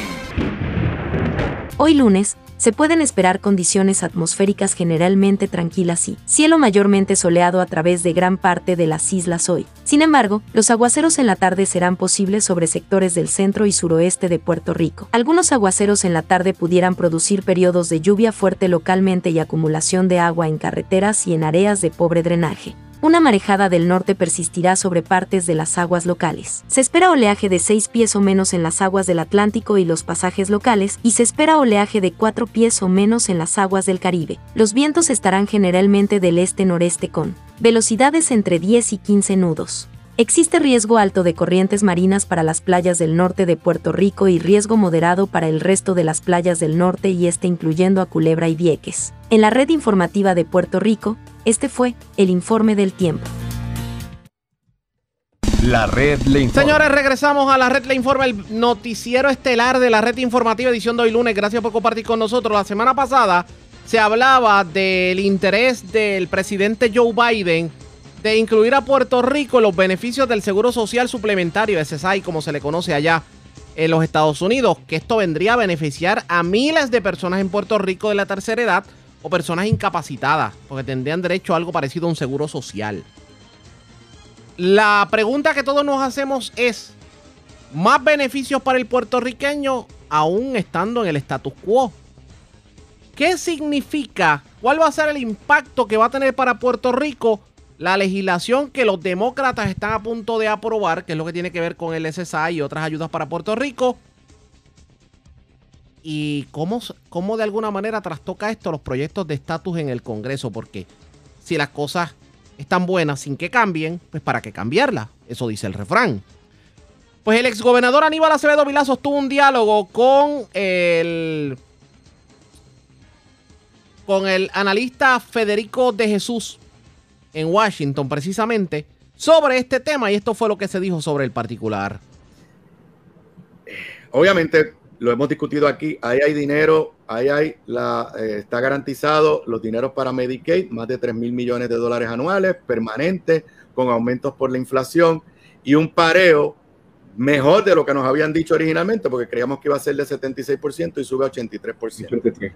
Ahí está un incentivo contributivo para atraer la inversión a Puerto Rico, algo que no nos habían dado desde María, perdón, desde, desde que nos quitaron las 936 no es tan fuerte como mucha gente quería, pero yo diría que es un primer paso. Y sorpresa, sorpresa, incluyeron eh, eh, también un lenguaje para darle, extenderle a Puerto Rico y los territorios el SSI. Además de eso, Puerto Rico se va a beneficiar de montones de cosas. Sí, dime. Pero hay uno más que es particular para Puerto Rico, que es que a Puerto Rico se le va a permitir eh, a las familias que cualifiquen para el crédito contributivo por niño, el Child Tax Credit, que en Estados Unidos se recibe mensualmente luego de la pandemia, pues eso en Puerto Rico, si se aprueba este proyecto, eh, ese beneficio se daría mensualmente también y ahora es una vez al año. Ok. Pregunta que te hago. En todos tus años que llevas allí en la capital federal y siguiendo los temas de Puerto Rico, ¿tú recuerdas alguna pieza legislativa que tuviera tanto impacto para Puerto Obviamente, vamos a olvidarnos de promesa porque ya eso es otra cosa pero una pieza legislativa que tuviera tanto potencial impacto para Puerto Rico como, como esta que está ahora mismo sobre la mesa? Yo te diría que obviamente con lo del coronavirus eh, era temporero, no, eran cambios de política pública, también ARRA que tuvo... Y no era, y no era pero tenían impacto, pero no era un lenguaje específico para Puerto Rico, era que nos beneficiábamos igual que cualquier otra jurisdicción. Aquí hay lenguaje para los territorios de Puerto Rico. Exacto. Y hay que, hay que, que también eh, con lo de los incentivos, recordar que aunque el incentivo por el wage credit, del crédito por, por los salarios, no sea tan alto o tan generoso como a algunos le hubiera gustado, eh, como Estados Unidos está ajustando sus tasas contributivas internacionales, eh, y tú, tú, y yo llevamos bregando ese tema, tú, tú, tú, fuiste el líder el año pasado con lo de la farmacéutica, pues para los territorios el guilty, que es el impuesto sobre la propiedad intelectual internacional, va a ser más bajo que, que los países extranjeros, pero también va a ser mucho más bajo que los estados. Así que se trata a los territorios, aparte del incentivo que, hemos hablado, eh, se, se, trata de una tasa un poco más generosa para los territorios y eso también obviamente es beneficioso para retener empleo y quizás crear empleos adicionales y abre la ventana, como tú dices, de las 936, que haya algo que se pueda desarrollar incentivos luego. Ahí me, me traído el tema y te tengo que admitir que como ese proyecto es tan grande, están aumentando el guilty para todos los demás, o sea, para, para el mundo entero, ¿verdad? Sí, eh, están aumentando el, el, guilty creo que a 16.6%. Eh, de hecho, en la nota que me manda esta noche sale el amigo Kenneth Rivera hablando de, las tasas del guilty y la diferencia con los territorios. Eh, por ende, están aumentando el guilty, que es lo que pagan las industrias que, americanas, pero que operan fuera de Estados Unidos. Lo está haciendo más alto en los otros lugares, pero en la medida que dan un crédito en Puerto Rico, nos aumenta nuestra, nuestra ventaja, nuestra ventaja competitiva. Ok. ¿Cómo es que llegamos a que todo eso esté incluido en este proyecto? ¿Quiénes son nuestros campeones? ¿Quiénes han dado la pelea? Y te tengo que admitir que en el caso del SSI estoy totalmente sorprendido. Yo tengo unas hipótesis, pero quisiera escuchar primero que nada. Cada una de estas medidas, en cierta medida, tienen unos campeones en el Congreso, alguien que ha estado detrás de esto defendiendo a Puerto Rico. Tú que conoces, ¿quién, ¿quiénes son los campeones y cómo es que logramos que cuando aún se está recortando la agenda social de Biden, porque era 3 mil trillones y lo bajaron a 1.75, en el caso de Puerto Rico ni se recortó y es más, en algunas partidas se aumentó el beneficio para Puerto Rico. ¿Cómo es que se ha logrado esto? Y ahorita vamos a hablar si se va a aprobar o no se va a aprobar finalmente esta, esta legislación. Exacto.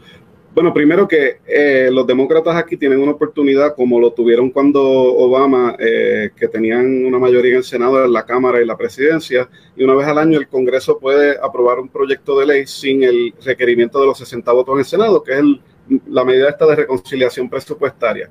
Y como solo depende de votos demócratas, pues ahí obviamente los demócratas llevan, el, eh, desde que salieron electos, tratando de, llenar ese proyecto con todas sus prioridades sociales, de salud eh, y de infraestructura humana. Y entonces, pues dentro de ese contexto, pues la única oportunidad que había para incluir ninguna prioridad significativa para Puerto Rico. Y obviamente todas esas medidas tienen sus campeones, como tú estabas mencionando, el crédito eh, contributivo infantil, lo del SSI. Hay varias organizaciones en Washington, el Center on eh, Budget, eh, el Center on eh, CBPP, el Center on Budget and Policy Priorities. Hay un puertorriqueño que se llama Javier Balmaceda que lleva trabajando eso, el Centro para la Nueva Economía, que hasta hace poco tenía representante en Washington, grupos de la diáspora. El gobierno de Puerto Rico lleva insistiendo en lo del SSI y lo del SSI se da por algo bien particular como está el caso de Baello Madero eh, ante el Supremo, que de hecho va a haber una argumentación oral el 9 de noviembre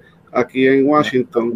Eh, exacto. Pues entonces, eh, porque eso no se ha puesto en vigor y eso está en veremos, el, el Congressional Budget Office, que determina cuánto van a costar los proyectos de ley, decían que extenderlo a Puerto Rico costaba menos de lo que uno se imaginaría y el score en el Congreso, o sea, de cuánto va a costar, sería mucho menor que los dos mil y pico de millones al año que vendrían y eso abrió una ventana para que no costara tanto, pero se pudiera incluir. Y la realidad es que Aníbal, con todas estas cosas, Puerto Rico había estado eh, fuera de todo esto. O sea, eh, y yo creo que el presidente Biden se dio cuenta que no podía hacer un proyecto así de masivo e incumplir casi todas sus promesas con Puerto Rico. Entonces, pero para contestar tu pregunta particular, ¿quiénes son los campeones? Sobre lo de eh, los incentivos, Bob Menéndez y Nidia Velázquez llevan impulsando proyectos de ley sobre esto desde el año pasado. Bob Menéndez en el Senado ha insistido con el Comité de Finanzas en esto. Eh, así que él es el campeón y, Nidia Velázquez en eso. Eh, también está el congresista Saucy de Nueva York y otros. Eh, ya te mencioné lo del SSI, lo de Medicaid. Pues mira, hay que decir, y yo no sé si tú, lo, tú y yo lo llegamos a comentar, pero el gobierno de Puerto Rico y la comisionada residente inicialmente estaban dispuestos a mantener los niveles de Trump por cinco años y eso pues nunca eh, logró éxito bipartita como se vislumbraba. Y ahora con, con, el aumento permanente a 3 mil millones al año del CAP que hizo el Departamento de Salud Federal, esto lo que hace es codificarlo. Y un aumento, pues en realidad se está mejorando la situación de Puerto Rico. Y yo creo que ese batch que hubo cuando la gente dijo, espérate, esto no es paridad, el gobierno de Puerto Rico ya va luchando contra la Junta porque ellos cabildeaban contra de paridad y parecía que el gobierno estaba cabildeando por lo mismo, pues ese fracaso y yo creo que la presión de nuevo de la diáspora del Grupo de Puerto Rico y yo creo que el presidente de la Cámara que, rescató el tema cuando vino a Washington eh, y dijo, no, no, espérate, que tiene que ser paridad, esto no, de los cinco años no funciona. Todos esos esfuerzos ayudaron a que llegamos hasta aquí, pero de nuevo, esto es un borrador. Eh, Nancy Pelosi quería llevar un, voto hoy en el comité de reglas, anticipando un voto mañana del, eh, del proyecto de infraestructura bipartita, que es otra cosa anoche lo anunciaron que lo pospusieron, así que todavía esto está bastante frágil, pero aquí se le va. Vamos, eh, vamos con calma, vamos, con calma para que los amigos eh, eh, nos puedan seguir. Yo voy a tratar de explicarlo y tú me corriges porque tú dominas el tema mejor que yo. Hay un proyecto, para que sepan, hay un proyecto de inversión en infraestructura que también es gigantesco, 1.5 trillones de dólares. y creo que es un poquito más. Ah, un poquito más. Creo que creo que es un poquito menos, creo que es 1.2, depende de, a quién le preguntes, pero algo así. Okay. Y Puerto Rico se va a beneficiar de ese, porque en la medida que haya más chavos para carretera, pues va a haber chavos para Puerto Rico, transportación colectiva va a haber chavos para Puerto Rico, pero ahí no hay un lenguaje especial para Puerto Rico. Ahí básicamente Puerto Rico se va a beneficiar como se beneficiarían muchas jurisdicciones. Ese proyecto es bipartita. En es, y ese le aplica la regla de los 60 votos.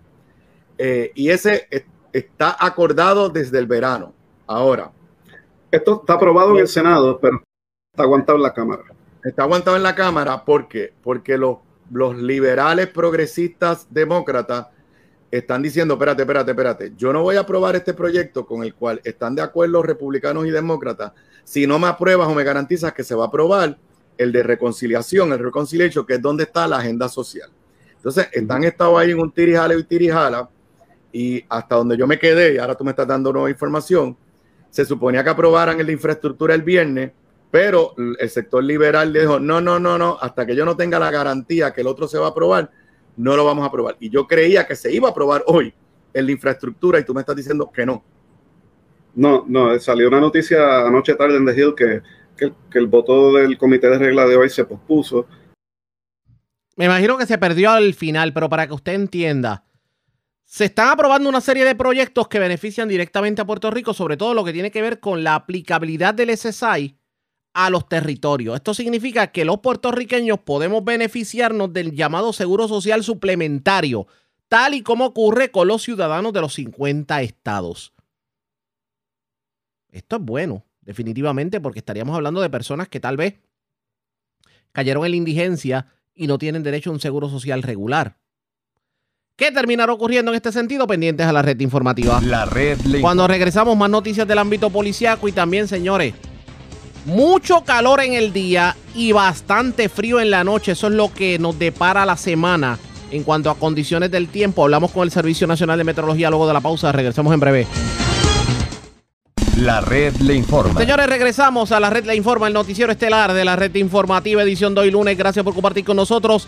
Vamos a más noticias del ámbito policíaco porque se erradicaron cargos criminales contra una persona. Aparentemente esta persona amenazó a una octogenaria, le robó dinero y amenazó con llevarle un vehículo. Además, tres vehículos fueron incendiados en la madrugada en hechos ocurridos en Camuy. También una persona resultó herida de bala, un hecho ocurrido en Arecibo. El Malvarado, oficial de prensa de la policía en Arecibo, con detalles. Saludos, buenas tardes. Sí, buenas tardes.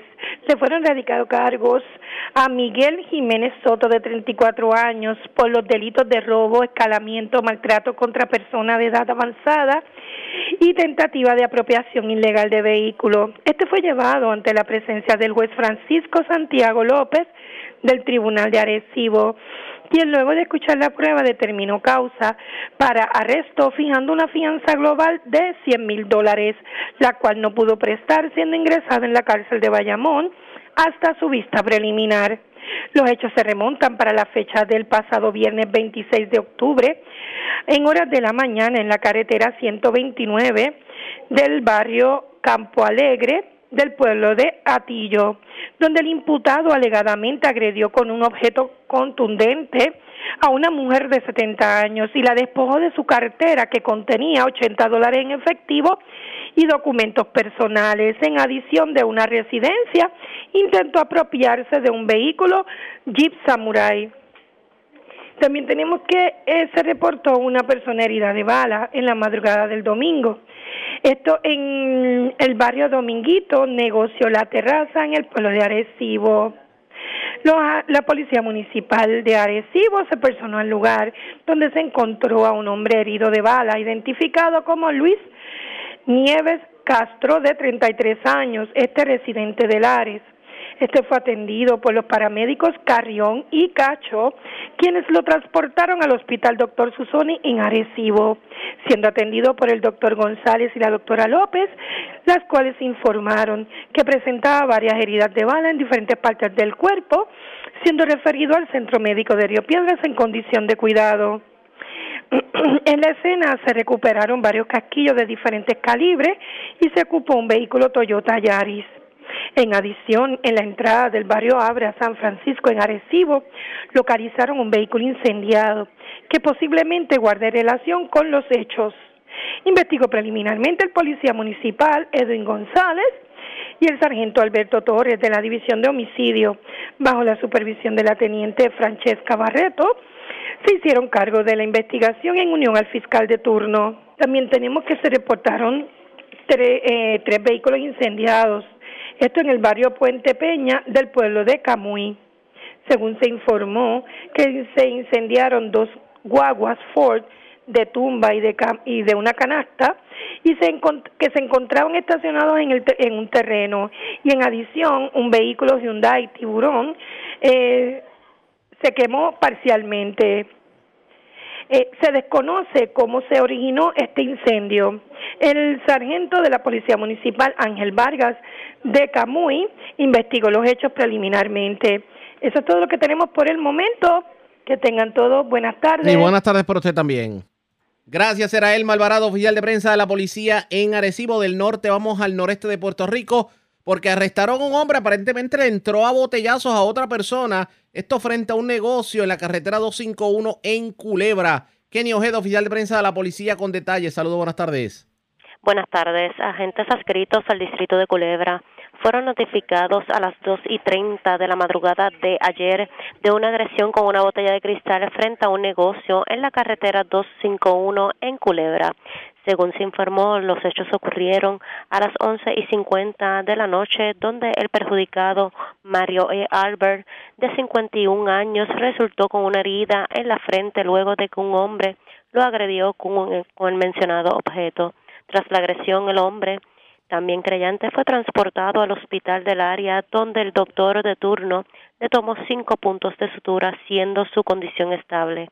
Además, de acuerdo a la querella, el presunto agresor fue arrestado en el lugar por las autoridades y este caso se estaría consultando con un fiscal del área de Fajardo para la correspondencia de erradicación. El agente Anthony Miranda del distrito de Culebra investigó lo sucedido. Gracias por la información. Buenas tardes. Buenas tardes. Gracias, era Kenny Ojeda, oficial de prensa de la policía en la zona noreste y del noreste. Vamos al oeste de Puerto Rico porque daños aún no determinados fue el saldo de un incendio ocurrido en una residencia de San Germán. Y vamos al oeste de Puerto Rico. Lorraine Mercado, oficial de prensa de la policía en Mayagüez, nos trae detalles en vivo. Saludos, buenas tardes. Buenas tardes. Agentes adscritos a la Policía Municipal de San Germán investigaron preliminarmente un incidente en una residencia en llamas, reportado en la mañana de ayer en la parcela Latea de San Germán, de acuerdo a la información de una llamada al sistema de emergencia 911 que alertó a las autoridades sobre la situación. El Cuerpo de Bomberos de San Germán se personó en unión a la División de Explosivos de Mayagüez, quien investiga los hechos. Gracias por la información. Buenas tardes. Gracias. Era Lorraine Mercado, oficial de prensa de la policía en la zona de Mayagüez del oeste. Vamos al sur de Puerto Rico porque vivo de milagro se encuentra un hombre que fue recibió un impacto de bala. Esto ocurrió en el residencial Leonardo Santiago de Juanadía. Así es Luz Morel, oficial de prensa de la policía en Ponce, quien nos trae detalles en vivo. Saludos, buenas tardes. Sí, muy buenas tardes a todos. En horas de la noche de allá, el 31 de octubre, fue reportado inicialmente una llamada sobre disparos en residencial Leonardo Santiago en Juanadía. Posteriormente se informó que un hombre había sido dejado en una institución hospitalaria de, de Ponce y presentaba herida de bala en el área del pecho. El herido fue identificado por la policía como Jorge Ramos Flores, de 47 años, y quien es residente de ese mencionado municipio. Este recibió asistencia por el médico de turno y el cual indicó que al momento su condición era estable. Se le dio conocimiento al personal del Cuerpo de Investigaciones Criminales, donde el agente, los agentes Rebeca Rosado de Homicidio y el Esther Almodóvar de Servicios Técnicos realizaron la investigación y la recopilación de evidencia. En el lugar fueron eh, resultaron con daños por impactos de proyectil tres vehículos de motor, los cuales al momento no fueron identificados, descritos por la policía. Eso es lo que tenemos hasta el momento. Gracias por la información. Buenas tardes. Buenas tardes a todos.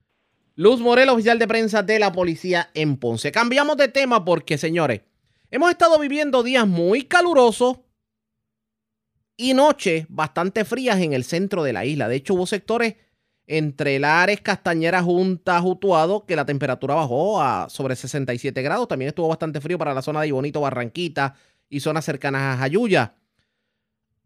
¿Qué debemos esperar en el transcurso de la semana? Este patrón de tiempo debe continuar. Por ahí llega el frito navideño. La metrólogo Rosalina Vázquez del Servicio Nacional de Metrología nos orienta. Saludos, buenas tardes. Buenas tardes. Información tenemos, cuéntenos cómo ha estado el tiempo y por qué esto de demasiado calor en el día, casi a nivel de eh, alcanzar los récords de temperatura y frío en la noche. Sí, bueno, eso ya, pues como bien mencionaste, en esta época del año, pues empieza entonces a sentirse un poquito el fresco de eh, en las horas de la madrugada, igual que entonces el calor durante durante el día, especialmente en las áreas costeras, es donde más se, se nota esa diferencia en cuanto a, calor como tal. Ahora en el interior, como como bien mencionaste, si las temperaturas están ya disminuyendo un poquito, están entre los los bajos a, a medio 60 eh, en las áreas como, como Barranquita, bien como bien mencionaste, igual en, en Ay Bonito, supongo que en las juntas también deben estar bastante fresquitas. Eh, pero, pero este patrón es algo normal de temporada, o sea, no hay nada en el ambiente que propicie el que esto ocurra. No, exacto, en el momento está todo normal, exactamente, estamos dentro de la, ¿verdad? lo que es la temporada como tal. Así que no, no es nada de que eh, ya en esta época empieza entonces a, disminuir las temperaturas, especialmente se siente en el, en el interior de la isla, en las áreas montañosas. Esto me imagino que ya, ya es costumbre de, o sea, lo vamos a sentir en el mes de noviembre. No hay nada que se vea para las próximas semanas que tal vez pueda de alguna manera cambiar los planes. Pudiera eh, calentar un poco, ¿verdad? Durante, durante quizás las próximas semanas, pero en esta semana en particular esperamos bastante actividad de lluvia, lo que puede también eh, causar, ¿verdad? Eh, que la temperatura se mantenga bastante, bastante cómoda, por llamarla de alguna manera. ¿Lluvia sería en la tarde para qué sectores? Especialmente para el área suroeste de la isla con tronadas aisladas en las horas de la tarde, como bien mencionaste. ¿Y esto producto del calor diurno, supongo? Esto es ah, aguaceros que están combinados en vientos alisios eh, hay una vagua de los niveles altos y eso está provocando alguna humedad en el área y, vienen entonces combinados en, los vientos como tal. Estamos en el último mes de la temporada de huracanes, no vemos mucho movimiento en, el panorama, salvo por allá que está Wanda bien arriba en el Atlántico. Exactamente, sí hay un, hay un disturbio también que está cerca del África, pero no se prevé nada significativo ni ninguna amenaza para nosotros. Ahora bien, como bien mencionaste, estamos todavía en temporada de huracanes y hay que estar pendiente esperemos que no llegue uno de estos clásicos huracanes al revés, como dice uno. esperemos. Gracias, Vázquez, por haber compartido con nosotros.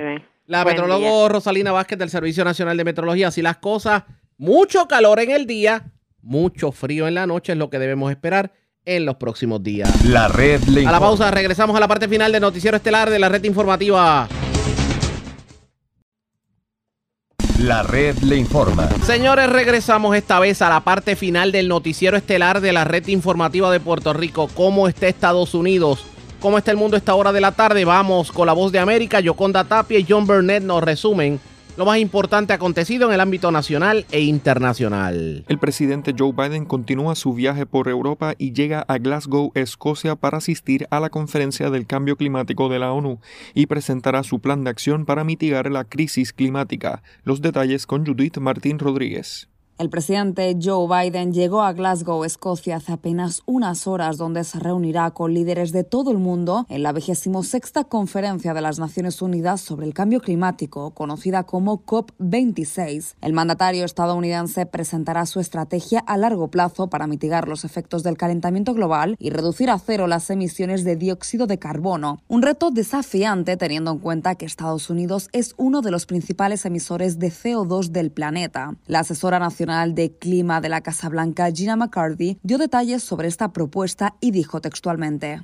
Este informe ilustra cómo en tres décadas Estados Unidos puede cumplir con nuestros compromisos climáticos globales, descarbonizando el sector energético, electrificando el transporte y los edificios, transformando la industria, reduciendo las emisiones de gases distintos del CO2 y revitalizando nuestras tierras naturales. Muestra cómo nuestro objetivo 2030 sentará las bases para que alcancemos el cero neto. Glasgow es la segunda parada en este viaje europeo del presidente Biden que estuvo en Roma asistiendo a la cumbre del G20, donde abordaron diferentes asuntos de interés global y urgentes, como la necesidad de poner fin a la pandemia del COVID-19 en todo el mundo para así desbloquear las interrupciones actuales en la cadena de suministro. Judith Martín Rodríguez, Voz de América.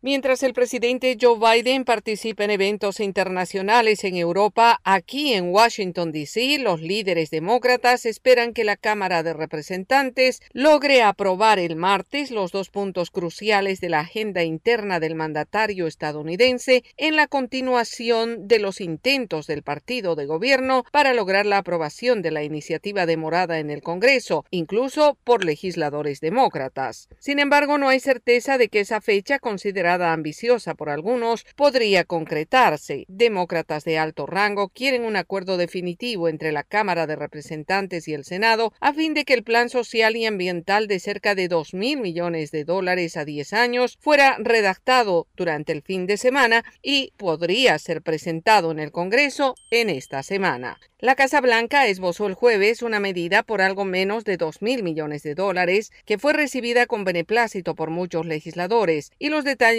finales debían ser discutidos para lograr un acuerdo que permita avanzar en la aprobación de un presupuesto que el presidente Biden esperaba fuera la semana pasada para viajar con algo concreto que ofrecer en la cumbre climática de Glasgow que se inició el domingo, pero tuvo que irse con las manos vacías. Un acuerdo podría allanar el camino para la aprobación legislativa de la propuesta y de una medida separada por mil millones de dólares para la financiación de proyectos de infraestructura, incluidos caminos y vías férreas.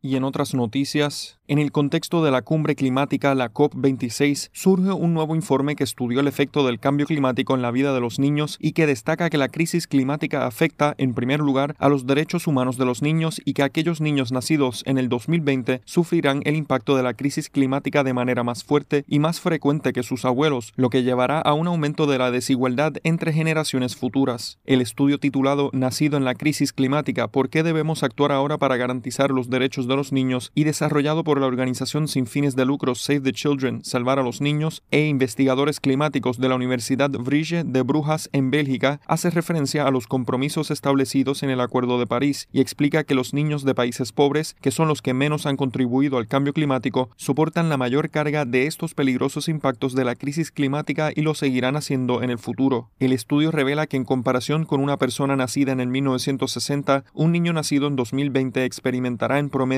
el doble de incendios forestales y casi tres veces la exposición a malas cosechas. También más de dos veces y medio de sequías e inundaciones de ríos y casi siete veces más olas de calor a lo largo de su vida. El estudio también indica que si se logra limitar la temperatura global a 1,5 grados centígrados, el riesgo de exposición adicional de por vida para los niños nacidos en 2020 se reduciría y esta reducción tendría un impacto crítico en el acceso de los niños a los servicios básicos como la educación y la alimentación.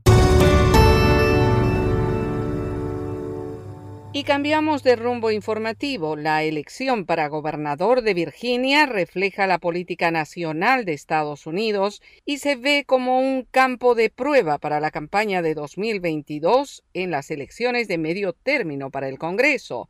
El reporte con Héctor Contreras. La cada vez más reñida carrera para elegir el gobernador del estado de Virginia atrae la atención nacional y está siendo vista como un referéndum para la agenda del presidente Joe Biden. El republicano Glenn Youngkin está ganando terreno sobre el demócrata Terry McAuliffe, mientras los votantes se preparan para ir a las urnas el martes en un estado que se ha inclinado por los demócratas en los últimos años. Desde el presidente Barack Obama hasta la primera dama Jim Biden e incluso el presidente Joe Biden estuvieron entre los demócratas prominentes que respaldan al exgobernador Terry McAuliffe, quien busca otro mandato como gobernador del estado. Por otra parte, está Glenn Youngkin, quien dirigió una de las firmas de capital privado más grande del país y es el candidato republicano quien hace su primera incursión en la política. Entonces, ¿por qué los demócratas, considerados pesos pesados, están invirtiendo en la contienda? Kylie Coding, director de comunicaciones del Centro de Política de la Universidad de Virginia y editor en jefe del boletín político Sábatos Crystal Ball, analiza el tema. Si nos remontamos a finales de los 70, la última vez que el partido ahora en la presidencia, el partido que está en la Casa Blanca, ganó la gobernación de Virginia fue en 2013 con Terry McAuliffe, quien ahora también es el candidato demócrata. McAuliffe ganó por un estrecho margen, más estrecho de lo anticipado por las encuestas en 2013, pero por lo demás, en la carrera para gobernador de Virginia, siempre los ciudadanos han votado por el partido que no está en la Casa Blanca. Héctor Contreras, Voz de América, Washington. Y comenzamos nuestro recorrido por Latinoamérica y sus noticias. Desconfianza en las vacunas y la tardía respuesta del gobierno empuja a cientos de nicaragüenses a viajar a puestos fronterizos en Honduras para vacunarse contra el COVID-19. Daliano Caña reporta. A pesar de que el gobierno de Nicaragua hace un tardío esfuerzo por agilizar las jornadas de vacunación y ampliar la campaña a niños y jóvenes, habilitando más de mil puestos de vacunación y garantizando suficientes dosis de las vacunas cubanas Abdala Soberana 2 y Sputnik Light, los nicaragüenses no han respondido a este llamado tal y como el gobierno lo esperaba y cientos de ciudadanos, en su mayoría jóvenes, llegan desde hace semanas a los puestos fronterizos de Honduras para vacunarse contra el COVID-19. Alejandro Soto, un joven de 22 años que decidió ir a la frontera con Honduras en busca de la inmunización, le contó a La Voz de América sus razones para hacerlo. Pues porque varios amigos de la universidad nos juntamos y tomamos esta decisión porque eh, la Sputnik Light nos dimos cuenta a través de las noticias que no está aprobada. El epidemiólogo Leonel Argüello analiza esta respuesta de los nicaragüenses, pese a que el gobierno amplió la cobertura de inmunización y que ahora tiene a familias enteras que deciden ir hasta la frontera con Honduras, y el experto destaca varios factores, incluyendo el tipo de biológicos que se ofrecen en Nicaragua. Otro elemento importante es que no se adquiere ningún compromiso con nadie, ni se le debe a nadie ningún favor. Y por otro lado, también eh, no podemos olvidar que la población confía más en las vacunas aprobadas por la OMS. El viaje hasta la frontera con Honduras puede durar entre 3 y 4 horas dependiendo del departamento de Nicaragua, desde el que se dé la partida y el arribo a los puestos fronterizos del Guasaule y el Espino. La mayoría de jóvenes se movilizan por medios propios y disponen de sus recursos para transitar de forma irregular y a través de puntos ciegos debido a las estrictas medidas migratorias de las autoridades nicaragüenses. Daliana Ocaña, Voz de América, Nicaragua. Mientras en Honduras, más de 30.000 nicaragüenses han sido vacunados contra el COVID-19 luego de la apertura de los centros de vacunación cercanos al punto fronterizo con Nicaragua. Óscar Ortiz tiene este informe. En una muestra de solidaridad con los nicaragüenses, Honduras desarrolla una campaña de vacunación con la aplicación del antídoto contra el COVID-19 e inmunizando a todas las personas que cruzan la frontera entre ambos países. Muchos de ellos llegan vía marítima, en lanchas improvisadas y también por vía terrestre, y según autoridades hondureñas, no se les exige nada más que un documento de identidad. Específicamente, los nicaragüenses utilizan los puntos fronterizos de la aduana El Guasaule y El Espino en la zona sur del país, colindante con Nicaragua, y realizan su ingreso de una manera controlada, mientras las autoridades nicaragüenses permiten su salida, mientras que los otros lo hacen por puntos no controlados y posteriormente procede al punto habilitado para la vacunación e inmediatamente después deben regresar a su país. Por su parte, Freddy Guillén, viceministro de Salud y quien supervisa el avance de la vacunación en la frontera de Honduras con Nicaragua, dijo que este proceso con los nicaragüenses no interfiere con la vacunación que continúa en Honduras. Hemos vacunado alrededor de 34 mil hermanos de Nicaragua. Tenemos vacuna en almacén también y esto no trastoca el proceso de vacunación de nuestro país. René Pérez es un nicaragüense que pudo recibir la primera dosis de la vacuna y aseguró que volverá por la segunda dosis pese a los obstáculos en Nicaragua. Alguien aquí, nadie quiere lo peor, por eso estamos aquí y vamos a regresar a la segunda dosis y esperemos que Nicaragua no nos ponga más tabas de la que ya nos ha puesto. En tanto, en Honduras, los ciudadanos continúan recibiendo la vacunación contra el COVID-19 y según datos de la Secretaría de Salud, se han vacunado a más de 6 millones de personas, de las cuales más de 4 millones tienen solo la primera dosis y alrededor de 2 millones han completado su esquema de vacunación. Oscar Ortiz, Voz de América, Tegucigalpa. La red le informa. Bueno, señores, regresamos mañana martes a la hora acostumbrada cuando nuevamente a través de Cumbre, de Éxitos 1530, de X61, de Radio Grito y de Red 93, que son las emisoras que forman parte de la red informativa, le vamos a llevar a ustedes el resumen de noticias de mayor credibilidad en el país. Hasta entonces, que la pasen bien.